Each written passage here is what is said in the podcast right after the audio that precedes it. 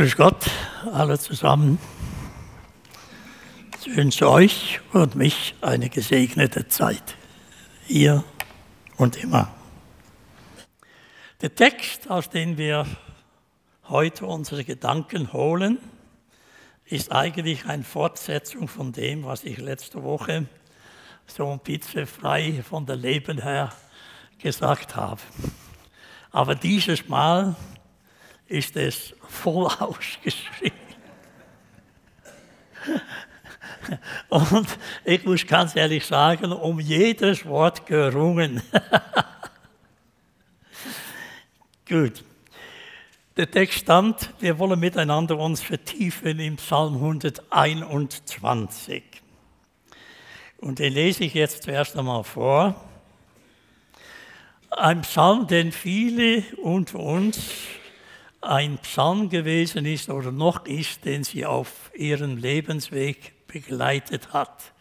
Ich denke an meine Schwiegermutter, äh, die diese erste Verse immer dann, wenn es ihr nicht so gut geht oder einfach so, dann hat sie den Augen aufgehoben aus dem Fenster raus, da hat sie die Berge vom Schwarzwald gesehen und dann hat sie gesagt, ich hebe meine Augen auf zu den Bergen, woher wird meine Hilfe kommen? Meine Hilfe kommt vom Herrn, der Himmel und Erde gemacht hat. Er wird nicht zulassen, dass dein Fuß wanke. Dein Hüter schlummert nicht. Siehe, nicht schläft noch schlummert der Hüter Israels. Der Herr ist dein Hüter. Der Herr ist ein Schatten über deiner rechten Hand. Am Tag wird die Sonne nicht stechen, der Mond nicht bei Nacht. Der Herr wird dich behüten vor allem Unheil. Er wird dein Leben behüten. Der Herr wird deinen Ausgang und deinen Eingang behüten, von nun an bis in Ewigkeit. Der Psalm ist mir mal wichtig geworden, das ganz kurz voraus. Als ich mal mit dem Auto unterwegs war nach Holland, um eine Studienfahrt dorthin zu begleiten, ich wollte nicht mit dem Bus mitfahren, ich wollte allein sein. Und dann ist mir unterwegs in der Nähe von Laden der Motor verrissen. Und da stand ich dort auf der Seite und war völlig entsetzt. Man hat bei der Ölwechsel vergessen, die Schraube anzuziehen unten. Und jeder, die etwas wissen vom Auto, die wissen, was das bedeutet. Ja. Auf alle Fälle saß ich dort allein und einsam in einem Restaurant, habe Kaffee getrunken und dann fiel mir dieser Psalm in den Augen mitten im Café. Und dann habe ich gedacht, der Herr wird mein Ausgang und mein Eingang segnen. Und ich wurde dann wunderbar geholfen, kam rechtzeitig nach Holland und konnte diese Studienfahrt begleiten.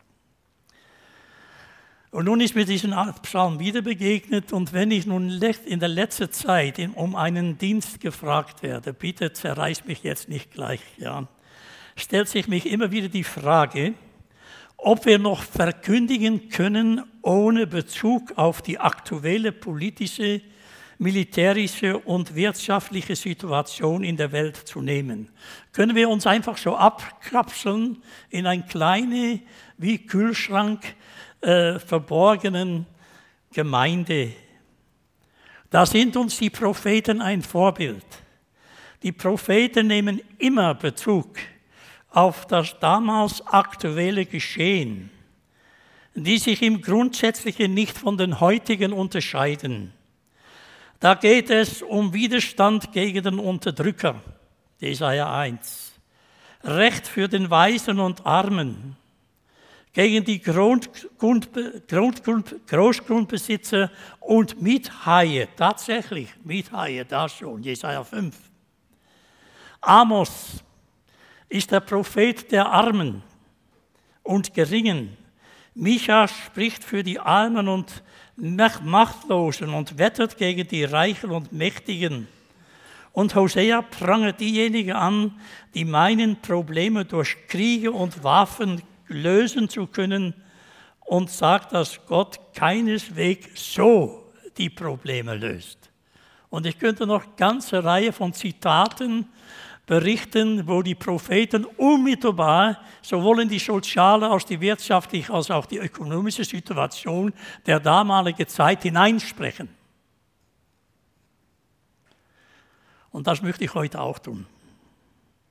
Menschen suchen nach Orientierung. Und wo finden sie die noch? Vor allem, wo gibt es eine Orientierung, die wir noch trauen können? Wo es nicht um den Erhalt von Macht und eigener Vorteilen geht. Populismus ist so ein aktuelles Stichwort in der politischen Debatte. Wir können die aktuelle Faszination für den Populismus auch verstehen, als ein extremes Verlangen nach Sicherheit, die man da sucht, wo die Antworten einfach mit der Betonung auf ein, einseitig. Einfache Antworten auf die gewaltigen Probleme, in die die Menschheit heute steckt. Die Verführer, die sagen, die Lösung parat zu haben, haben bei vielen ein leichtes Spiel. Aber die sogenannte einfache Antworten, sind nicht einfach, sie sind einseitig. Sie scheinen zu funktionieren, wenn alles andere, alles weiterfragen und alles weiterdenken ausgeschlossen wird. Und das ist die Grundlage aller totalitären Regime. Der Mensch darf als Individuum nicht mehr existieren. Dafür braucht es die gesichtlosen Massen die im Gleichschritt marschieren und einstimmig singen und gleichzeitig alle Augen nach oben richten, dort wo der große Herrscher sitzt. Menschen, die das Denken lieber andere überlassen. Eben der Mann auf der Tribüne oben. Die Macht des einen braucht die Dummheit der anderen, sagt Dietrich Bonhoeffer. Ich möchte das ergänzen und die Bequemlichkeit der anderen. Was hat das mit unserem Psalm zu tun? Der Psalm ist ein Pilgerpsalm, ein Pilgerlied, das auf dem Weg nach Jerusalem gesungen wurde. Ein Psalm für unterwegs also. Eigentlich sind alle Psalmen in ihrer übertragenen Bedeutung Lieder für unterwegs. Sie wollen uns Orientierung geben auf unseren Weg in und durch das Leben. Das wird schon in den ersten Psalmen deutlich. Glücklich der Mann, der nicht folgt dem Rat der Gottlosen, den Weg der Sünde nicht betritt und nicht im Kreis der Spötter sitzt. Wir sprechen von unterwegs sein. Und wenn wir von unterwegs sein sprechen, dann sprechen wir auch von Wegbegleiter, von Weggenosse, von Weggefährte, oder im Leben unterwegs sein oder eigene Wege gehen, sich auf einen Irrweg zu befinden, auf Abwege zu sein, ein Leidensweg zu gehen, etc., etc. Wir spüren, das Wort Weg hat immer etwas unmittelbar mit unserem Leben zu tun, gerade in der deutschen Sprache. So sind wir alle unterwegs. Die entscheidende Frage ist, ob wir auf unserem Weg ein erstrebenswertes Stil haben irgendwohin oder nirgendwohin. Und wo bin ich, wenn ich unterwegs bin? Wo bin ich, wenn ich in dieser mediale Zeit gleichzeitig überall unterwegs sein kann? Bin ich oder renne ich nur? Habt ihr das vielleicht auch schon mal gesehen? Das fällt mir jetzt spontan ein. Ja, da ist man irgendwo an einem Ort, wo viele Touristen sind. Ich habe buchstäblich gesehen, buchstäblich gesehen, wie ein Tourist, ich sage jetzt ganz bewusst nicht aus welchem Land, ja, mit seinem Handy, oder wie sagt man zu dem, iPad, an diesen Dingen, diesen äh, Statuen vorbei gerannt ist und gefilmt hat. Und daheim sagt er dann, da bin ich gewesen und das habe ich gesehen. Von wegen. Wo bin ich? Renne ich nur Wo ist das Zentrum meines Lebens und das Ziel? Kann ich mal fünf Minuten sitzen, ohne mein iPad aus der Tasche zu holen? Sitze ich in einem Restaurant, kommt ein Pärchen rein. Er setzt sich dahin, sie setzt sich dahin. Kein Wort, er holt sein iPod raus und sie holt den iPod raus. Sind gegeneinander. Wir waren auf einem Schiff aus Norwegen zurück nach Deutschland. Runde Gelände, wo eine Bank dran war. Familie. Zwei Kinder, Vater, Mutter. Die Tochter sitzt hier, der Vater sitzt hier, die Mutter sitzt hier, da sitzt der Sohn.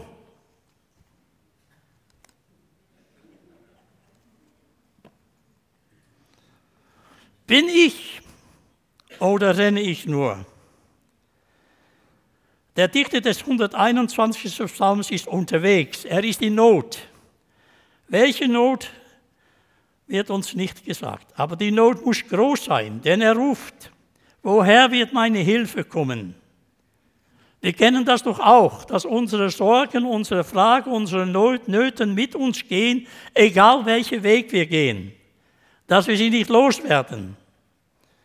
Der Psalmist hebt seinen Blick hilfesuchend hinauf zu den Bergen, wie das fast alle in seiner Zeit taten.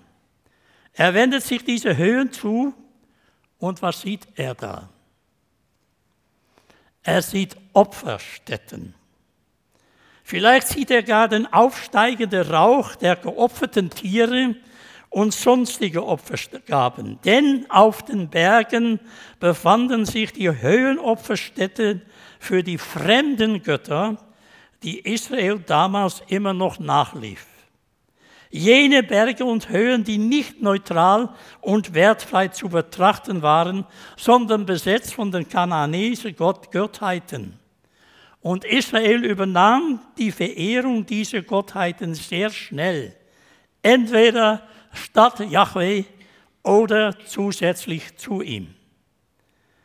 So fasst unser Psalm in ein paar Worte ein grundlegendes Problem der Menschen zusammen. Wohin wenden wir uns, wenn wir in Not sind, wenn wir eine Hilfe brauchen, die über das Alltägliche hinausgeht? Wenn es zum Beispiel wie heute um den Frieden in der Welt, ja angesichts der Klimawandlung gar um den Erhalt der Welt geht. Woher wird meine Hilfe kommen? Er schaut hoch zu den Städten der Götter. Es wimmelte nur so von Göttern, vor allem Fruchtbarkeitsgötter. Sie hießen zum Beispiel Asherah oder Baal.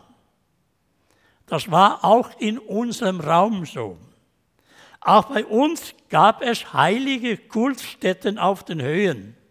Übrigens, manche von diesen Esoteriker entdecken diese Kultstätte wieder und machen schon ihre Berechnung von den äh, Elsässer Blauen, welchen zum äh, German, also zum alemannischen Blauen und dann gibt es hier in der Schweiz auch noch irgendwo einen Blauen und da seien irgendwelche esoterische Kräfte seien da tätig.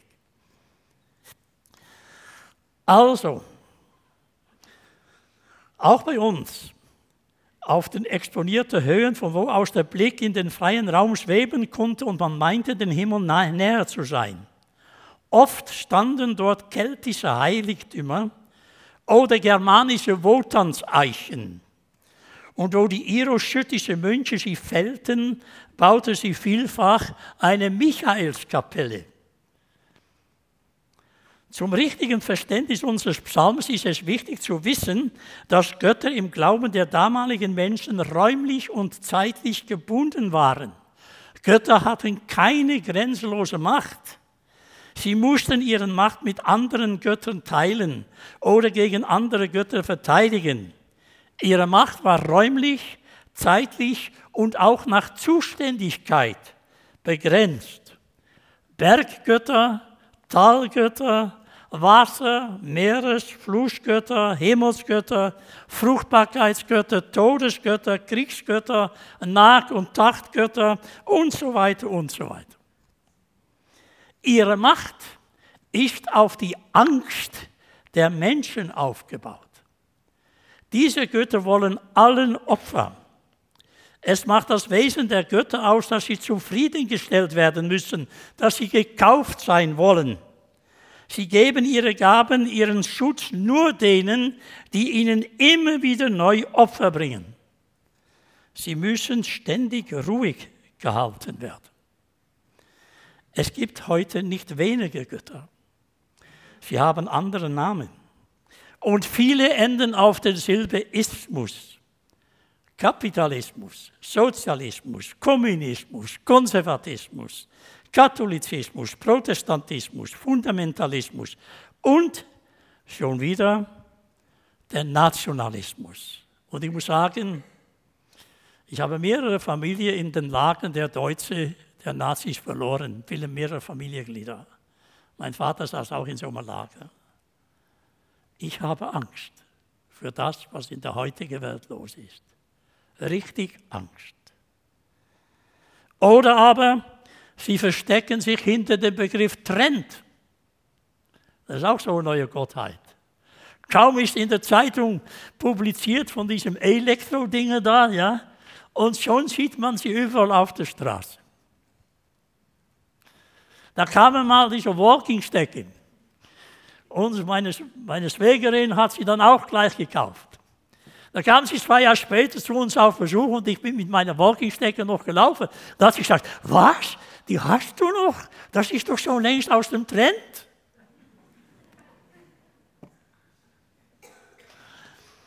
Der Trend ist das, was in ist, was unsere Jugendlichen kaum ausweichen können. Der Trend hat mittlerweile schon fast allmächtige Kräfte zugedichtet, wird zugedichtet. Der Wirtschaft hat Angst, den Trend zu verpassen und stellt, habt ihr das gewusst, Trendforscher ein. Stimmt. Ja. Gegen den Trend ist man machtlos. Und das meinen auch immer wieder christliche Gemeinden und versuchen sich den Trend anzupassen. Zurück zum Psalmist, der sich in seinen Noten Bergen zuwendet und ausruft, woher wird meine Hilfe rufen? Kommen. Und jetzt, das ist eine Frage. Und ob diese Frage macht er eine entscheidende Entdeckung. Martin Buber übersetzt in seine, setzt in seine Übersetzung hinter den Satz, diesen Satz, zwei Doppelpunkte. Zu den Bergen hebe ich meine Augen. Wenn wir das beachten, diesen Doppelpunkt, und dann öffnet sich das Geheimnis dieses Psalmes. Denn dann geht uns auf, dass zwischen dem Blick auf die Berge und der Frage, woher die Hilfe kommen soll, entscheidendes geschehen ist. Ist der Psalmist stehen geblieben? Hat er nachgedacht? Ist er in sich gegangen? Wie denn auch? Es hat einen Bruch in seinem Denken gegeben und dadurch hat sich sein Blick erweitert. Ihm wird ein Erkenntnis geschenkt, die befreiend wirkt befreit wirkt vom weit verbreitenden Denken seiner Zeit. Ein Blick gewissermaßen über den Ismen und den Trends hinaus. Nein, nicht von den Bergen, nicht von den dort versammelten Göttern, die alle Raub und Zeit gebunden sind, wird mir Hilfe kommen. Nein, meine Hilfe kommt von Gott, der Himmel und Erde gemacht hat. Das ist das ganz andere, was ihm in seiner Not auf den Weg bewusst wird. Der Gott, zu dem er dort findet, steht über Raum und Zeit. Er ist über die Höhen.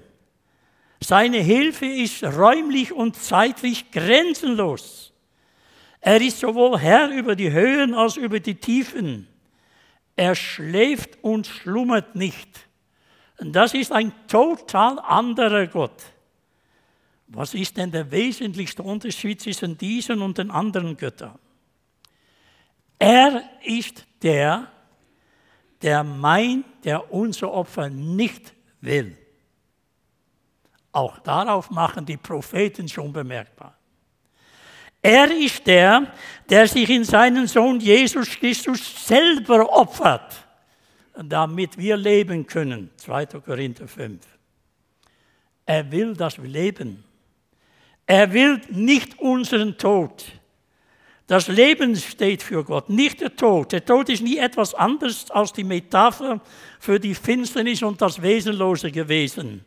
Das Leben steht bei und ist Gott, nicht der Tod.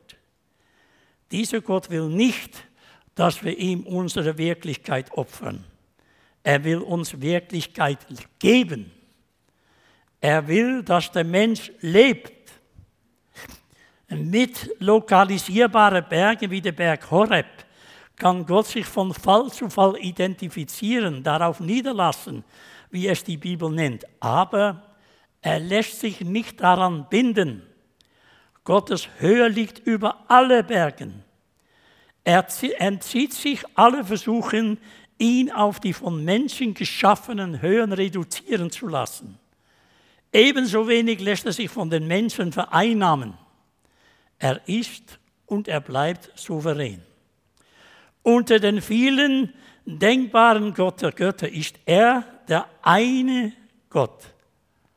Und zum Unterschied aller anderen Götter ist er ein Gott des Friedens und des Heils. Ein Gott der Weite. Im 18. Psalm sagt David, dass Gott ihm in seiner Not erfasste und aus tiefen Wassern herauszog und er führte mich hinaus ins Weite.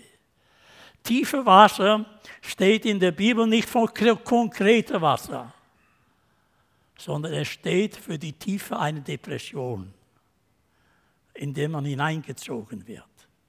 Und dann kommt dieser Gott und nimmt den David hinaus und führt ihn ins Weite. Er befreite mich, weil er Gefallen an mir hatte. Gott will uns in der Weite des Lebens führen. Wollen wir das eigentlich? Wollen wir das? Ist es nicht besser, in die Enge zu bleiben? In die Enge der Gesetze, der Vorschriften ist das nicht sicherer, auch einfacher? Viele Menschen, und wir haben den Eindruck, dass es immer mehr werden, haben Angst vor der Freiheit, sich bei seinen Entscheidungen auf ein Gesetz eine Vorschrift auf die öffentliche Meinung zurückzuziehen, ist allemal einfacher, oder? Gestern wurde ein Mann interviewt, ein Regierungsmitglied in Deutschland. Da ging es um ein Gesetz, das vor etwas 50 Jahren oder was gemacht war. Und da gab es irgendeine Kleinigkeit, das musste da geändert werden und das war ziemlich schwierig. Und dann hat er gesagt, ja, da gibt es aber dieses Gesetz und dann haben die gesagt, ja, das ist doch schon alt. Hat er gesagt, das ist ein Gesetz und daran müssen wir uns halten. Fertig aus. Nicht mehr weiterdenken. Warum diese Angst vor der Freiheit? Ich möchte nur einen mir wichtig erscheinenden Grund aufzeigen. Wo Freiheit ist, muss der Einzelne selber entscheiden, ist selber verantwortlich. Alle Menschen auf dem Erdball rufen nach Freiheit. Aber es scheint, als ob dieses Wort Freiheit leer geworden ist. Und diese Lehre des Wortes Freiheit erzeugt den Drang nach Abhängigkeit im Geführtwerden. Es ist, als ob der Mensch nicht aufgerufen werden wolle zu einer Freiheit, zu einer Verantwortung in der Freiheit seiner Entschlüsse, sondern als ob er an der Hand genommen und auf den Weg geführt werden wolle. Es gibt viele, die uns dabei behilflich sein wollen. Unser Leben einzuschränken, unser eigenes Leben aufzugeben und ein Leben zu führen, wie sie meinen, dass es geführt werden soll. Die Alten unter uns, die kennen das noch aus den früheren Zeiten wie der Hausvater dann zum Beispiel unsere Mitarbeiter drangsaliert hat. Wo warst du am Sonntag? Was hast du am Sonntag getan? Und, und, und, und, und. Ich lebe und ihr sollt auch leben. So sagt uns aber Jesus Christus.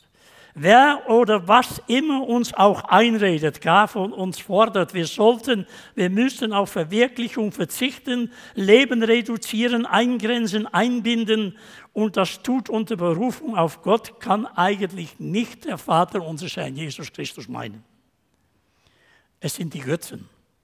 In der Gestalt von Ideologien, Religionen, Konfessionen, Sekten, die Götzen des Nationalstolzes, die Ehre des Vaterlandes, etc., die unersättlich Opfer von den Menschen, ja schließlich den ganzen Menschen als Opfer fordern. fordern. Die Ehre dieser Götzen ist der tote Mensch. Die Ehre Gottes ist der lebendige Mensch, der, der in die Freiheit, in das Leben hineinführen will. Das einzige Opfer, das dazu nötig und möglich war, war das Opfer seines Sohnes am Kreuz. Und dieses Opfer hat er gebracht. Und das reicht ein für allemal aus, wie der Schreiber des Hebräerbriefes sagt. Weil ich leben, werdet ihr auch leben. Zur Freiheit seid ihr berufen. Nochmal Jesus. Und Paulus an den Galater, deren Führer sie zurück unter das Gesetz führen wollten. Für die Freiheit hat Christus euch frei gemacht. Steht nun fest und lasst euch nicht wieder durch ein Joch der Sklaverei belasten. Auf unserem Unterwegssein steht dieser Herr uns bei. Der Schatten über unserer rechten Hand ist, ist der Schatten dessen, der den Himmel ausgespannt und die Erde gegründet hat. In dessen Schatten wir alle geborgen und gehütet sind. Jesus lebt. Und er verstand, dass die Menschen leben wollten. Ja, er erkannte auch sehr genau, wo Menschen meinten zu leben und doch am eigentlichen Leben vorbei lebten. Er erkannte sehr genau, wo Menschen falsche Ziele in ihrem Leben nachstrebten. Nicht die Tatsache, dass der reiche Bauer sein Korn in der Schöne sammeln und aufbewahren will, ist falsch. Seine Einstellung ist falsch. Dasselbe bei dem reichen Jüngling. Da legt Jesus den Finger auf die wunde Stelle, nicht um den Menschen das Leben zu nehmen, im Gegenteil, um sie von einem falsch gepoltes zum erfüllten Leben zu führen. Jesus nimmt teil an den Freuden, die das normale Leben bereithält. Er ist Gast bei Hochzeiten und er ist Essen und Trinken in Gesellschaft nicht abgeneigt, was ihm die Pharisäer dann auch zum Vorwurf machten. Vielleicht hätte er da in Norddeutschland sogar mitgemacht beim Tanzen.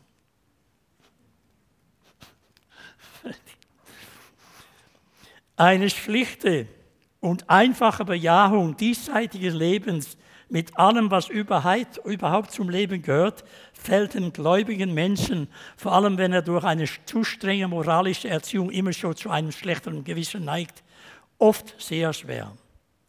Aber dass Menschen eine Hochzeit als ein großes Fest veranstalten, findet Jesus völlig normal. So normal, dass er mit seinen Jüngern mitfeiern kann.